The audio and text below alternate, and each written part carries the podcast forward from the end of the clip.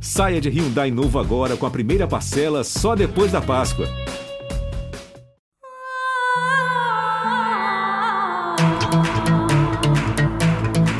Esse é o Partiu Qatar, um projeto original GE Podcasts, que vai invadir o Sexta Estrela nesses meses que antecedem a Copa do Mundo. Aqui, às quartas e sextas-feiras, a gente vai trocar figurinhas e apresentar os 32 países e suas seleções que vão ao Qatar disputar o Mundial. E você muito se engana se acredita que a gente vai falar só de futebol. É claro que vai ter muito campo e bola, mas também tem história, geopolítica, cultura, curiosidades e o que mais der na telha. Com muita informação e bom humor, vamos te deixar pronto para ver todas as partidas e saber tudo o que está rolando. Então, partiu Qatar, EV! Partiu Qatar, Aninha!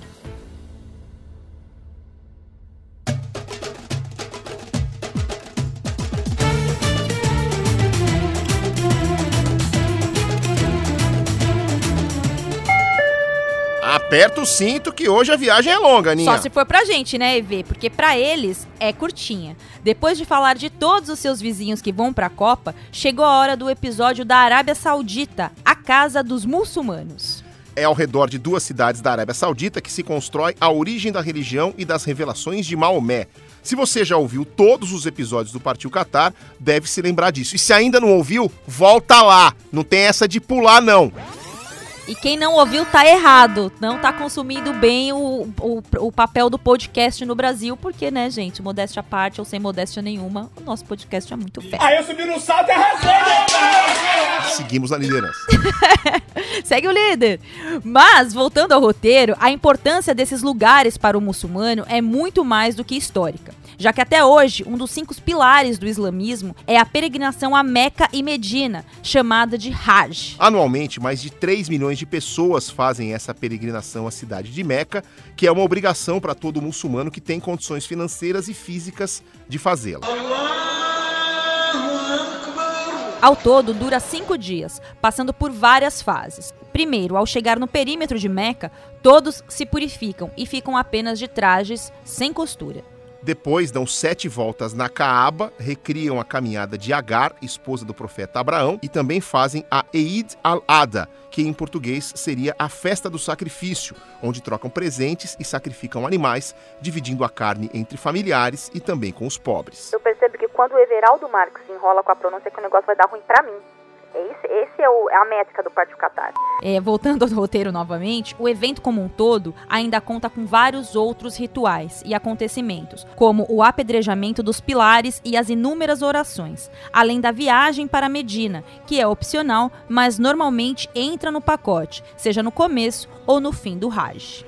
Meca, onde acontece a peregrinação em si, é considerada a cidade mais sagrada do mundo para os muçulmanos.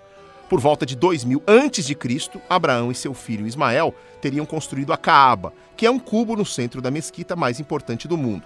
Nessa mesma cidade, no século VII, o profeta Maomé proclamou o islamismo. Diariamente, milhões de fiéis fazem suas orações em direção a Meca. Maomé, inclusive, nasceu em Meca e foi lá que recebeu a primeira revelação divina.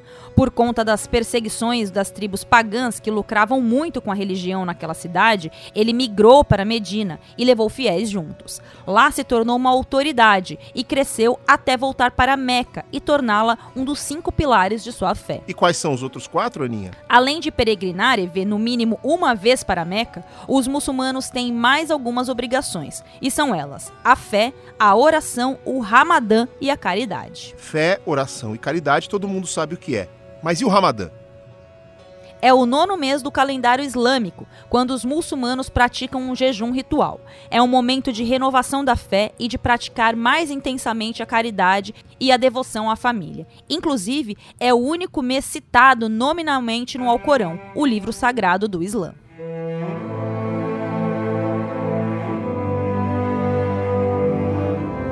Abre aspas para a escritura sagrada. O mês do Ramadã é aquele que foi revelado o Alcorão, uma orientação para a humanidade e provas claras da orientação e do critério de certo e errado. E quem de vós estiver presente, jejue um mês, e quem de vós estiver doente ou de viagem, vários outros dias. Deus deseja para você facilidade, ele não deseja sofrimento para você, e que você deve completar o período, e que você deve magnificar Alá por tê-lo guiado, e que talvez você possa ser grato. Fecha aspas.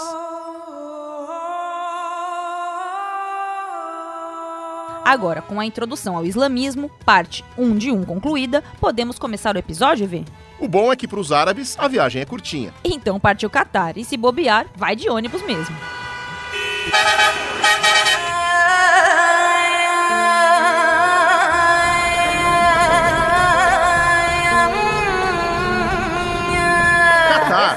Equador, Rica, Senegal, Alemanha, Holanda, Japão, Inglaterra, Bélgica, México, Camarões, Polônia, Brasil. É um ótimo time com poucos problemas e muitos pontos fortes. Partiu Catar, Aninha. Partiu Catar, Evê.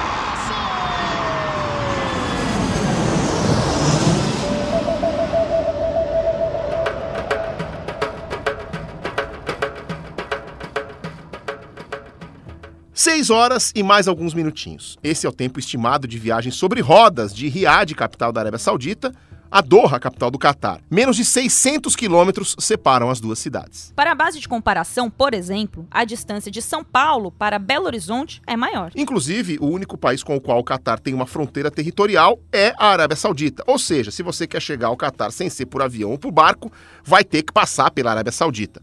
E sorte deles que vão jogar a Copa do Mundo do ladinho de casa. Isso explica porque a Arábia Saudita é um dos 10 países que mais compraram ingressos para o Mundial ao lado de Catar, Estados Unidos, Inglaterra, Brasil. De onde os brasileiros estão tirando dinheiro para comprar ingresso no Catar, gente? México, França, Argentina, Alemanha e outro país ali da região, os Emirados Árabes Unidos, que nem vão à Copa. Apesar de ser o maior país do Oriente Médio, com mais de 2 milhões de quilômetros quadrados, tem só a quinta maior população da região, com quase 35 milhões de habitantes. Mas no ranking de grana, eles voltam lá para cima, atrás apenas da Turquia no quesito PIB.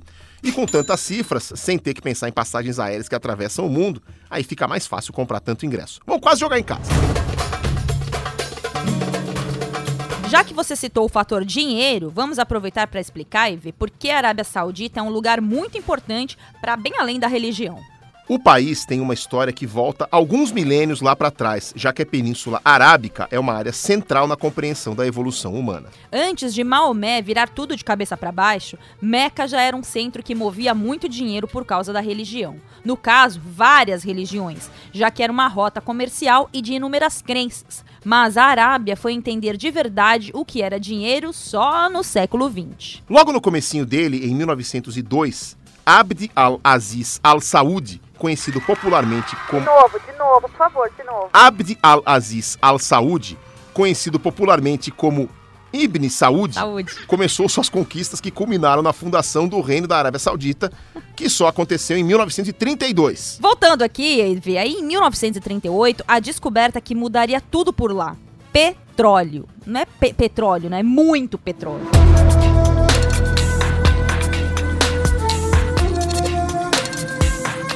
A grande ponte que une o Ocidente às sociedades árabes em convulsão nos anos 10 do século XXI continua, como sempre, sendo negra e viscosa. Das dez maiores reservas mundiais de petróleo, sete se encontram na extensa região islâmica que se estende pela Ásia e o norte da África. Arábia Saudita, Irã, Iraque, Kuwait, Emirados Árabes Unidos e Líbia detêm juntos 75% do petróleo do planeta, cerca de 800 bilhões de barris de petróleo. Hoje, a Arábia Saudita é o segundo país do mundo com as maiores reservas de petróleo já descobertas, atrás apenas da Venezuela. E se o assunto é exportação, ninguém faz mais isso do que os árabes. E olha o tamanho do impacto do petróleo no país. O setor petrolífero é responsável por 75% das receitas orçamentárias, 40% do produto interno bruto e 90% das receitas de exportações da Arábia Saudita. Inclusive, eles fazem parte do grupo fundador da OPEP, a Organização dos Países Exportadores de Petróleo, ao lado do Iraque, Kuwait, Irã e Venezuela. Muita gente não sabe, mas o petróleo é base para inúmeras coisas que a gente usa no dia a dia: plástico, borracha, corantes, detergentes, remédios, tintas e muito mais. Além, é claro, de ser usado como combustível. Mas o petróleo também é um problema em muitos casos, contribuindo para a acidificação dos oceanos, extinção de algumas espécies marinhas e, acima de tudo, o aquecimento global. Um estudo publicado pelo Programa das Nações Unidas para o Meio Ambiente concluiu que nos próximos 10 anos a produção mundial de combustíveis fósseis, petróleo, gás e carvão, deverá ser quase o dobro do que é seguro para o clima. E também é um fator central em muitos conflitos geopolíticos a invasão do Iraque, a Primeira Guerra do Golfo, o conflito entre Síria e Iraque e até mesmo a Segunda Guerra Mundial, todos esses conflitos têm o petróleo no meio. Como o valor de uma commodity é definido pelo mercado internacional, qualquer alteração no cenário externo pode levar ao aumento ou à queda desses preços. Foi o caso da Covid, que fez a cotação do barril de petróleo cair num mundo que parou de repente ou então agora na guerra da Ucrânia, com o um embargo ou sanções a grandes empresas produtoras da Rússia, que fizeram a cotação disparar. Todo esse dinheiro do petróleo que começou a chegar na Arábia Saudita permitiu, mais recentemente, uma modernização do país, que hoje busca virar referência no turismo. Mas isso não impede de que esse reino absolutista ainda seja extremamente conservador.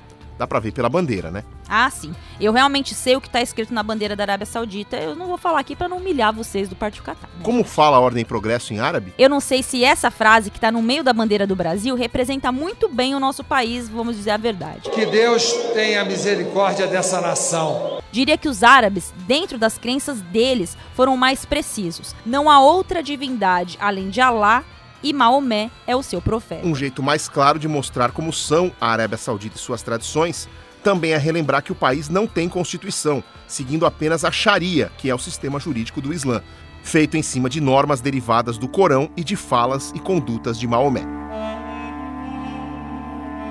Inclusive, com a Sharia como guia, a Arábia Saudita não reconhece a Declaração Universal dos Direitos Humanos adotada pela ONU em 1948. E é assim que vai a Arábia Saudita, passeando entre flertes com a modernidade, muito por causa da economia, mas ainda em um sistema fundamentalista. Por exemplo, os sauditas são o único país árabe no G20, o grupo formado pelos ministros de finanças e chefes dos bancos centrais das 19 maiores economias do mundo, mais a União Europeia. Haja petróleo, hein? Com isso, geram muitos empregos para imigrantes vizinhos e também nessa busca por modernidade, constroem em breve a Torre de Jeddah, que será o prédio mais alto do mundo, com mais de um quilômetro de altura e um investimento superior a 1,2 bilhão de dólares.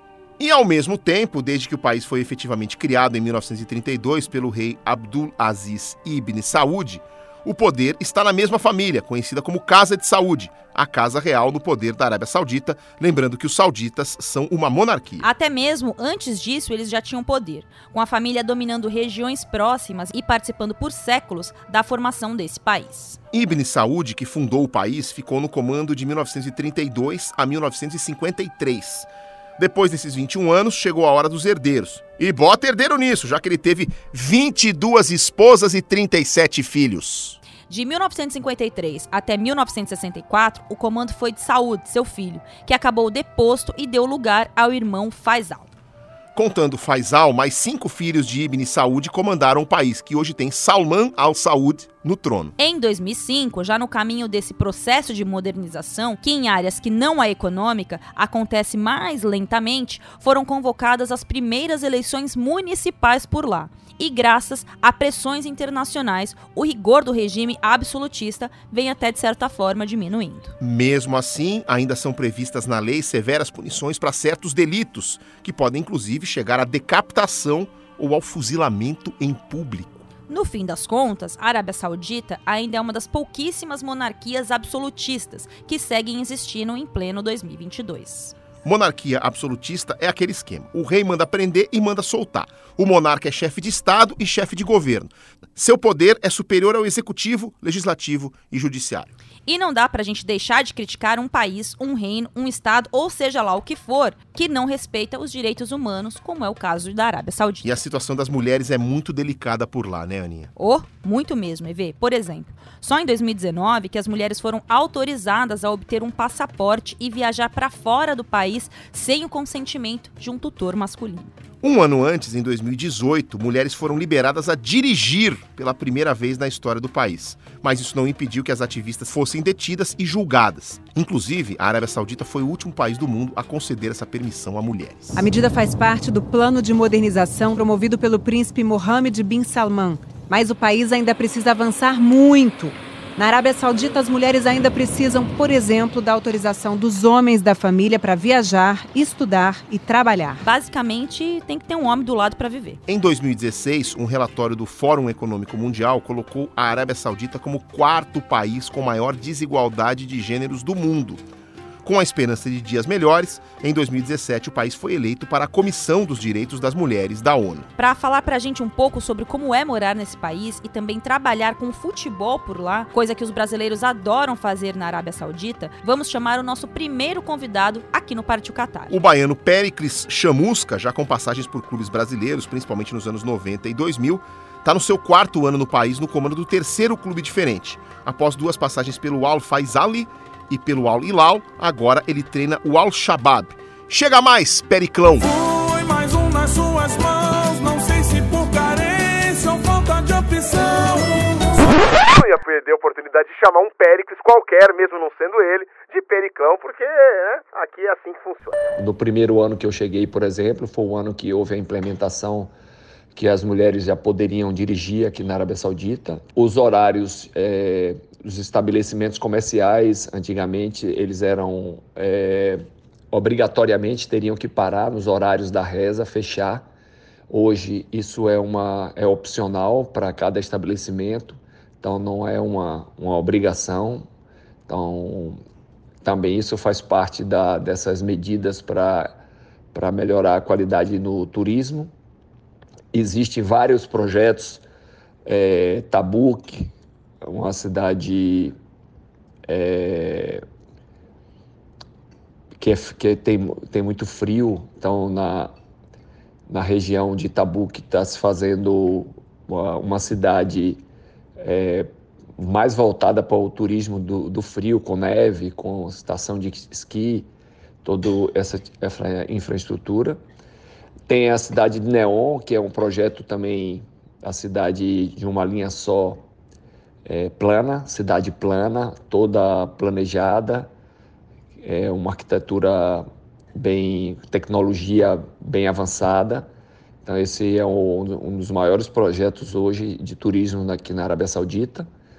Hoje, com o, o, futebol da Arábia Saudita é, o, sem dúvida, o de maior investimento da Ásia. Né? Hoje, na Liga, a possibilidade de contratação de sete estrangeiros e agora oito e há cinco anos que eu estou aqui dentro desse modelo e, ou seja, o, o nível técnico da liga aumentou muito. É, é, dá para se ver nas, nas, nas Champions da Ásia que os clubes da Arábia Saudita sempre estão levando vantagem, inclusive é, nessas competições e é, chegando a título e conquista conquistando a hegemonia da, da, da Ásia. Muito legal ouvir isso do Chamusca, que é um dos vários técnicos brasileiros que escreveram parte da sua história lá na Arábia Saudita. Depois de Rubens Minelli, lá em 1980, o que não faltou foi brasileiro treinando a seleção da Arábia Saudita. Zagallo, Castilho, Osvaldo, Carlos Galete, Parreira, Claudinho Garcia, Nelsinho Rosa, Candinho, Ivo Wortmann, Zé Mário, Marcos Paquetá, Hélio dos Anjos e Rogério Lourenço em 2011. Olha, é gente, hein? E isso sem falar nos clubes que já tiveram no comando nomes como Fábio Carilli, Rogério Micali, Filipão, Lazzaroni, Antônio Lopes, Papai Joel. Control the match by keep playing the left, the right, in the middle. E tantos outros. Com o perfil das escolhas de treinador, ninguém quer jogo bonito não, hein? Na Arábia Saudita, ninguém tá muito afim do jogo bonito. Brincadeira, galera, paz.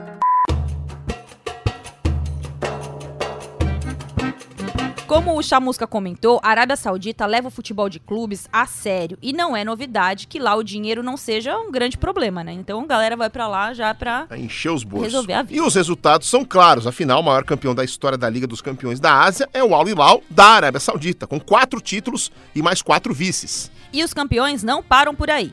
O Al Ittihad tem mais dois troféus, o Al Ali e o Al Shabaab e Al Nasser tem mais uma conquista cada um. E se tem um clube que tem história com brasileiros é o Al Hilal, que além de maior campeão da história da Liga dos Campeões da Ásia, também é o time a ser batido no campeonato nacional com 18 troféus, o dobro do segundo colocado.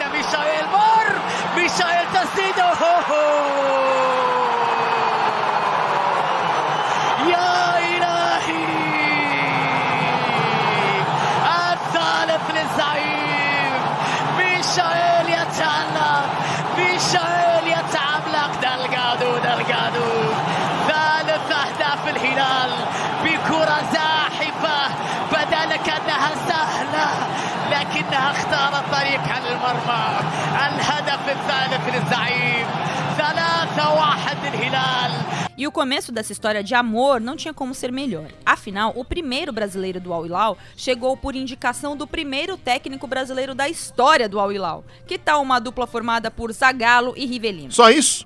Riva chegou à Arábia em 1979, logo após a criação do Campeonato Saudita, recebendo um salário sete vezes maior do que tinha no Fluminense. E fez sucesso, com 23 gols em 50 partidas no clube que defendeu até a aposentadoria em 81.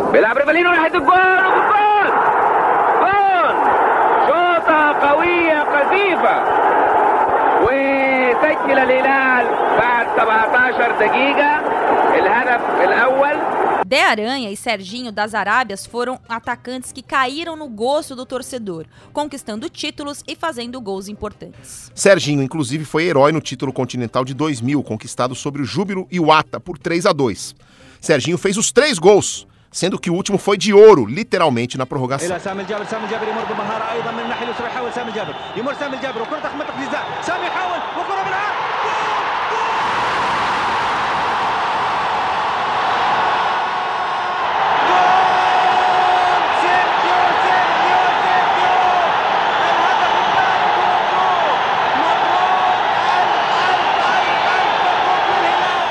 Entre outros, o clube ainda foi a casa para Rony, Leandro Ávila, Somália, Giovanni, Camacho, Thiago Neves e Carlos Eduardo, que é o brasileiro com mais gols e partidas pelo clube que defendeu por cinco anos.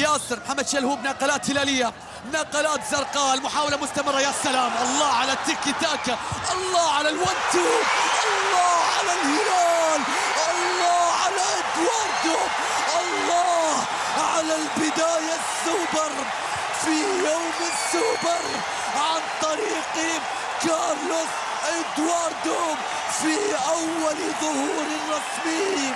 لم يرحل تياغو الا لان ادواردو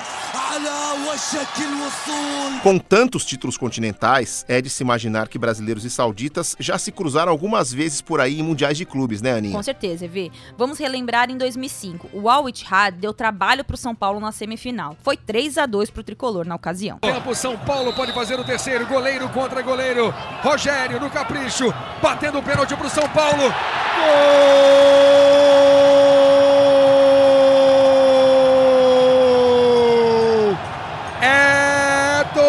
São Paulo! Rogério! Rogério! E em 2019 foi o Flamengo que encontrou um saudita na semifinal de virada 3 a 1 no Al Hilal. Vamos embora lá. Vamos embora que cabe três. Vamos embora que cabe três. Aí a bola enfiada para Bruno Henrique. Bateu cruzado. Olha o gol! Olha o gol! Olha o gol! Gol!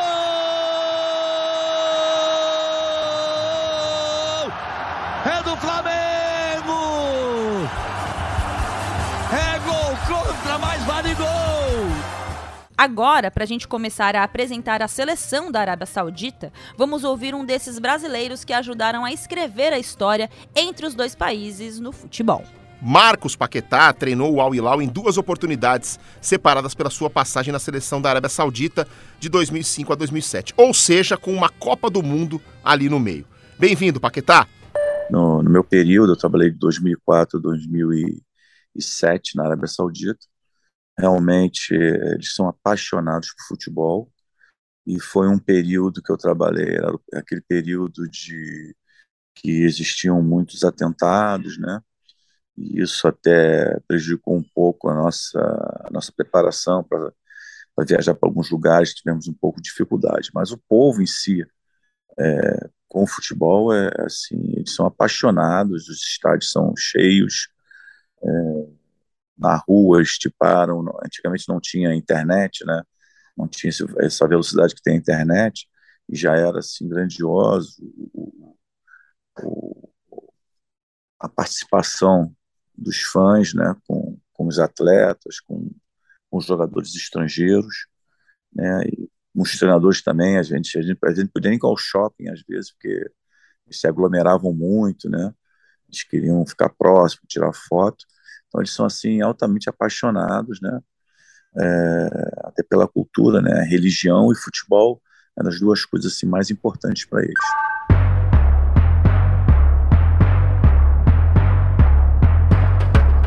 Valeu, Paquetá, que inclusive treinou a Arábia Saudita em uma Copa do Mundo, a de 2006. Mas a seleção saudita já foi para outras quatro edições, o que dá para dizer que fez história. Na Ásia, eles já sobravam. A primeira vez que foram para uma Copa da Ásia, só em 1984, já foram campeões. وماشي ماجد نص الفريق الصيني وهاجم ماجد ويلا يا ماجد وداخل 18 وداخل 18 جول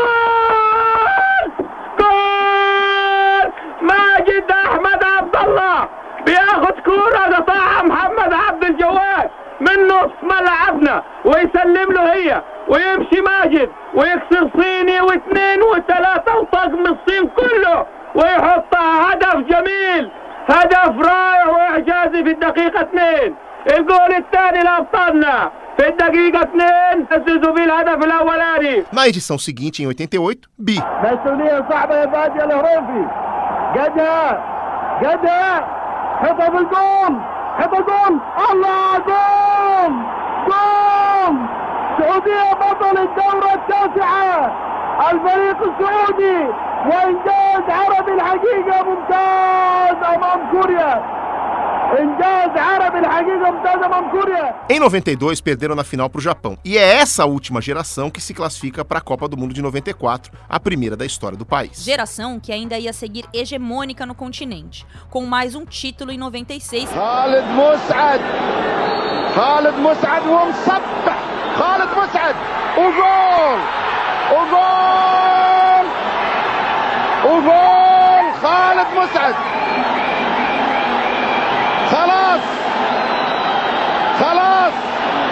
خلاص السعودية أبطال كأس آسيا بالترجيحية.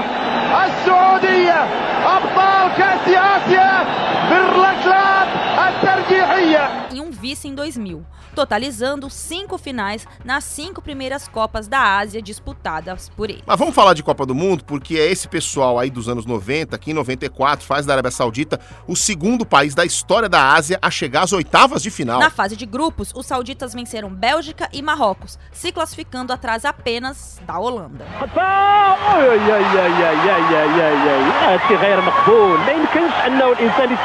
Aliás, aí cabe um parênteses. O gol mais bonito do Mundial dos Estados Unidos foi uma pintura assinada pelo melhor jogador saudita daquela época, se não o maior que já vestiu a camisa verde e branca no Mundial. Lá vem ela, a pronúncia. Diante da Bélgica, Said Al-Owairan, olha aí, gente, enfileirou praticamente todo o time europeu, desde o meio-campo e só foi parar na cara de Podom. Aliás, eleito o melhor goleiro daquela Copa. O gol foi comparado, à época, àquele do Maradona em 86 diante da Inglaterra. E vale muito a pena conferir a narração desse golaço em várias línguas, começando, é claro, pelo português. Embora já o Adi. O Airan já fez dois lindos comes, vai pintar o gol. Again, the Saudis break very sharply. What a terrific run this is. Wonderful piece of football. He's still in here. Oh, that's the greatest goal of the tournament. A fabulous goal.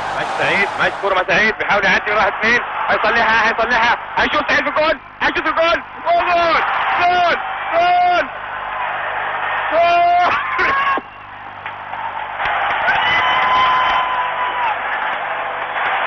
هدف سعيد العويران Mas nas oitavas, o sonho acabou. Os sauditas pegaram a Suécia e acabaram eliminados por 3 a 1. a Suécia, grande surpresa daquele Mundial, que só seria eliminada na semi para o Brasil. Sua Alteza Real, Príncipe Herdeiro, não deve ter gostado do que aconteceu. Darwin passa para Kenneth Anderson, que chuta cruzado. Segundo gol dele no jogo. Já era a reação. Final, Suécia 3, Arábia Saudita 1. Mas não é pelo desempenho em Copas que os sauditas são, digamos, revolucionários. Afinal, eles são os primeiros asiáticos a chegarem em uma final de uma competição FIFA, a Copa das Confederações. Que inclusive eles que criaram, né, Aninha? Que coisa, é isso mesmo, EV. Antes de ser Copa das Confederações, era a Copa do Rei Fad, no torneio que deixava frente a frente campeões continentais. A primeira edição foi em 1992, com os sauditas representando o continente pelo título de 88. Na competição também estavam Argentina, Estados Unidos e Costa do Marfim, campeões da Copa América e Copa Ouro, e o campeão da África. Com, pasmem, um brasileiro no comando. A Arábia Saudita tinha alguns bons jogadores em campos, que ficariam mais famosos na Copa dos Estados Unidos, dois anos depois. A pronúncia, é claro, eu vou deixar para você, Everaldo Marques, soletrando. Jesus Maria José, aqui vai ser difícil, hein? Vamos lá.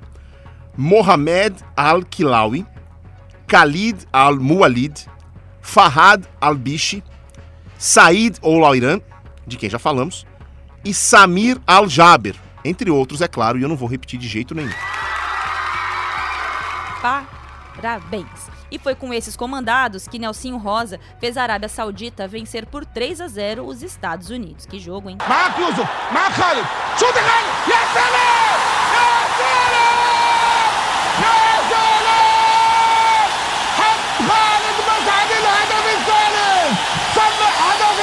Na final, o desafio era contra a Argentina de Goicoechea, Ruggeri, Canidia, Batistuta e Simeone. Não tinha como. E os hermanos venceram por 3 a 0 mas a história já estava escrita. Simeone, se va a terminar. Simeone la tiene, se va a terminar. Un nuevo triunfo de la Argentina, ganó. Ganó el equipo argentino. El equipo argentino acaba de ganar la Copa del Rey Fahd. Aquí, en Riyadh, el Reino de Arabia Saudita. E ali começava também a história da Copa das Confederações, disputada de novo na Arábia Saudita mais duas vezes, em 95, ainda como Copa do Rei Fad, e em 1997, já com um novo nome. Nos dois casos, os sauditas também participaram, mas em ambas ficaram na fase de grupos. Na última, inclusive, levaram 3 a 0 do Brasil. Dunga de primeira, bom toque para Juninho, botou velocidade para Romário e ele não perde, bateu! Gol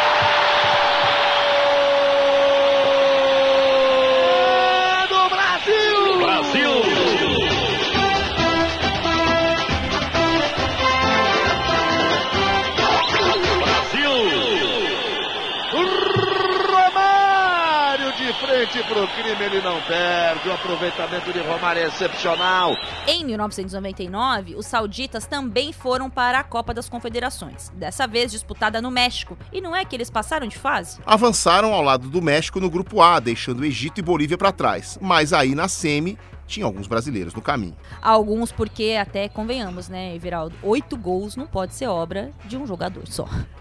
8 a 2 com três de Ronaldinho, dois de Alex e um de João Carlos, Zé Roberto e Rony. Que recebe a Zé Roberto. Tá pos- posição legal. Saiu o goleiro, bateu. Gol!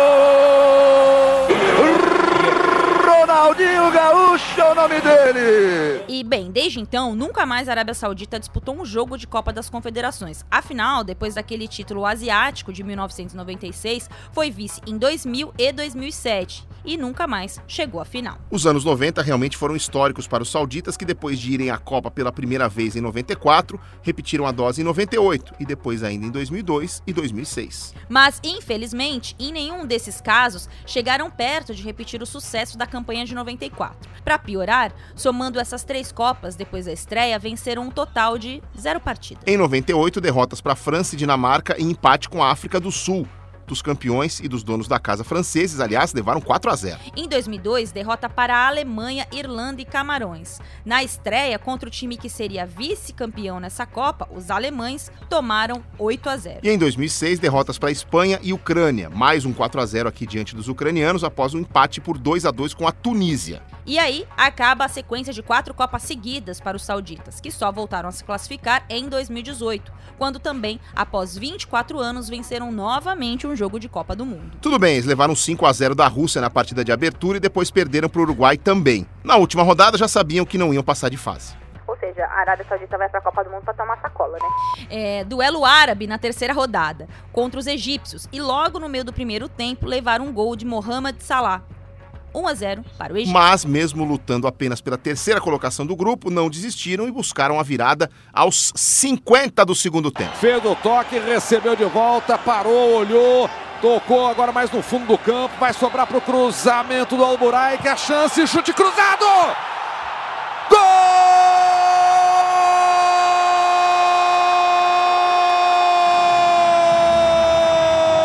Gol da Arábia Saudita!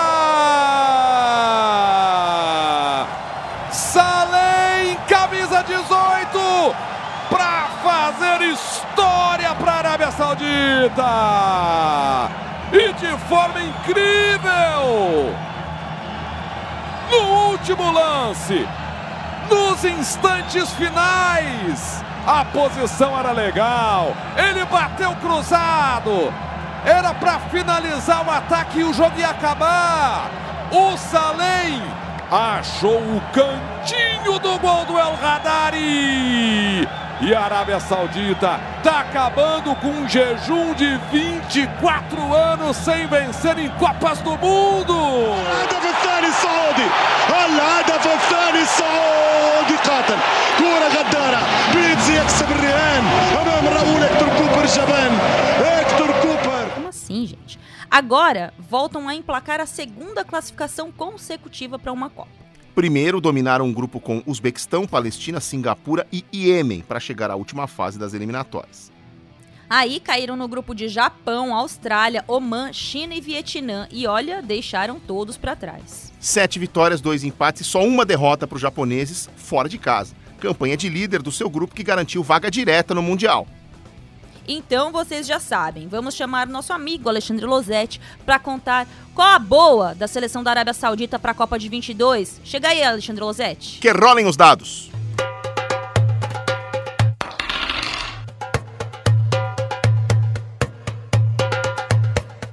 Oi EV, oi Aninha. O francês Hervé Renard é técnico da seleção da Arábia Saudita desde 2019 e ele tem até aqui é, um retrospecto até que interessante. Foram 32 partidas sob o comando dele, 18 vitórias, 8 empates e 6 derrotas, 47 gols a favor e 20 gols sofridos. O problema é que depois de terminar as eliminatórias, as copas locais, como a Copa do Golfo, a Copa da Arábia, onde inclusive é, o time jogou com uma seleção, jogou com seus juniores, né? nem o Renard participou desse torneio no final de 2021. Nos jogos mais recentes, a Arábia Saudita foi buscar adversários de outros continentes para testar sua força. Os últimos quatro amistosos foram contra sul-americanos e contra os Estados Unidos. E a Arábia Saudita não fez nenhum gol. Perdeu por 1 a 0 para a Colômbia e para a Venezuela e empatou em 0 a 0 com o Equador e com os Estados Unidos.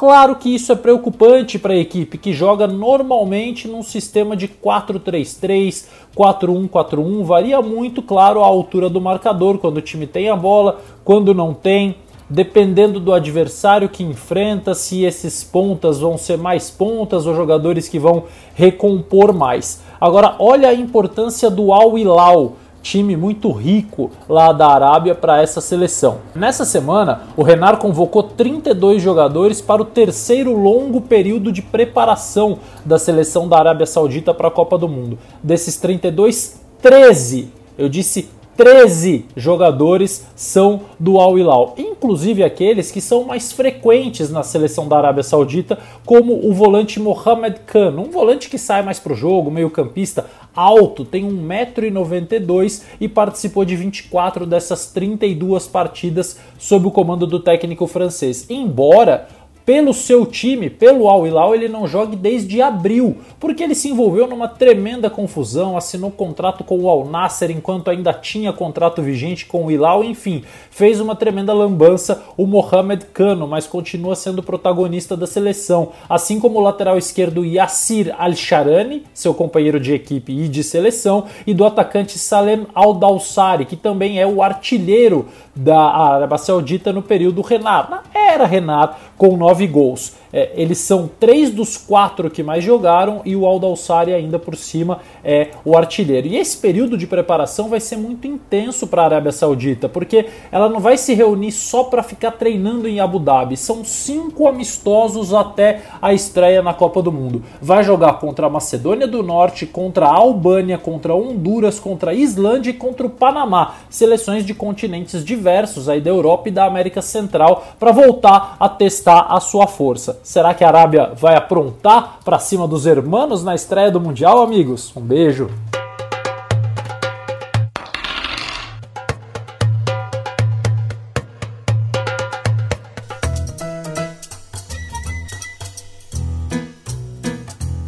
Gente, a Arábia Saudita tem chance de fazer jogos melhores do que a Polônia, porque o time ruim a Polônia, gente.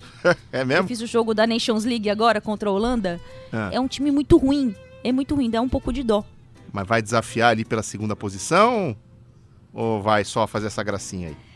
É porque esse grupo tem um time muito bom, que é a Argentina, e três muito ruins. então, então tá sempre. Tá muito, tá muito. Eu tô indo mais pela mística que o México vai se classificar do que garantindo na base do futebol, né? E a Polônia tem o Lewandowski, então acho que a Arábia Saudita vai na base do milagre. É, não, a Arábia Saudita não passa, não. Pra mim, a segunda vaga também vai ser do México. Mas acho que a Arábia Saudita é, inclusive, candidata à lanterna dessa bagaça aqui. Bom, chegaram os acréscimos. Nossa hora de brilhar, Aninha. Eu acho que um ótimo jeito, EV, de começar é explicando a origem do nome do país, Arábia Saudita. Afinal, a gente falou que desde sempre é um reino comandado pela mesma família. né? Então, nada mais justo do que o nome ser pra eles, né? Al-Mamlaka Al-Arábia As-Sudia. Obrigado aos roteiristas. Ou Reino da Arábia Saudita, que significa que aquele reino da Arábia é dos Saúde. Quanta criatividade, né? O reino que pertence aos Saúde. Quanta criatividade. Eu gosto que eu gosto da divisão desse roteiro que joga bastante bombinhas pra você. Agora, se tem uma coisa que os sauditas têm mais do que criatividade é deserto. Deserto definitivamente é algo que não falta por lá. O deserto da Arábia domina a geografia do país, que se conecta com alguns outros desertos e também com parte do Rub al-Khali, chamado de Quarteirão Vazio, que é a maior área de deserto de areia contíguo do mundo. O país praticamente não tem rios ou lagos, mas prova que existem sim oásis, que durante boa parte da vida do nosso roteirista achou ser coisa só de desenho animado mesmo, ou a juventude é uma coisa de louco, né? Com tanto deserto, o clima é claro desértico, né? É, com temperaturas que podem chegar aos 50 graus. Tum, né? Então, faz sentido que lá seja o lugar onde os camelos são amados. E bota amados nisso. Tanto que anualmente acontece em Riad o King Abdulaziz Camel Festival, o maior competição de camelos do mundo. Gente, uma competição de camelos. Cerca de 100 mil pessoas, tá pensando o quê? Cerca de 100 mil pessoas por dia visitam esse evento. E em 2022 foi criado o primeiro hotel para camelos do mundo, buscando facilitar a logística dos donos de camelos e dirigentes. São 120 quartos ao ar livre no deserto, com uma diária de cerca de 400 reais sauditas, algo próximo a 100 dólares. E o que está incluso? Banho, tosa, refeições, segurança, além de limpeza e aquecimento dos estábulos. E se você acha isso um pouco demais, é porque você não sabe quanto de dinheiro esses camelos geram. Na competição existem vários prêmios e categorias, com os campeões mais bonitos levando mais de 5 milhões de dólares, enquanto os mais rápidos ganham só 2 milhões e Ou meio. seja, é um salão do automóvel, mas que se chama Salão do Camelo. Tomando como parâmetro um padrão que define beleza como um pescoço esbelto, uma vasta pelagem e quadris largos. Alguns desses camelos mais desejados já chegaram a ser vendidos por 5 milhões de dólares. Isso sim é um camelódromo.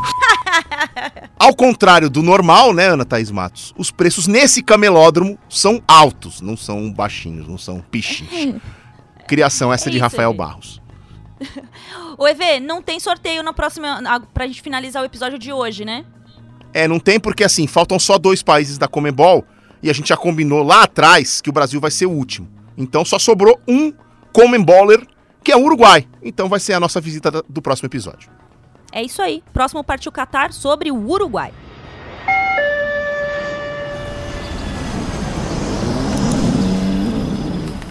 O Partiu Qatar é uma produção original GE Podcasts, apresentada por mim, Everaldo Marques. E por mim, Ana Thaís Matos. Pesquisa, roteiro e produção são obras de Pedro Suaide e Rafael Barros. Produção de Denise Bonfim e apoio operacional de Lucas Garbelotto e Maurício Mota. Edição e sonorização do programa são feitas por Bruno Mesquita e Pedro Suaide. A coordenação de podcasts é de Rafael Barros e a gerência é de André Amaral.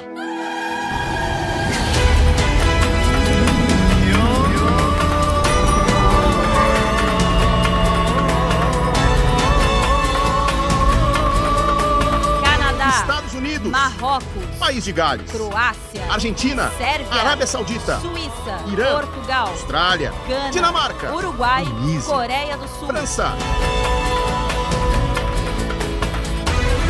Então, partiu Catar? Partiu Catar!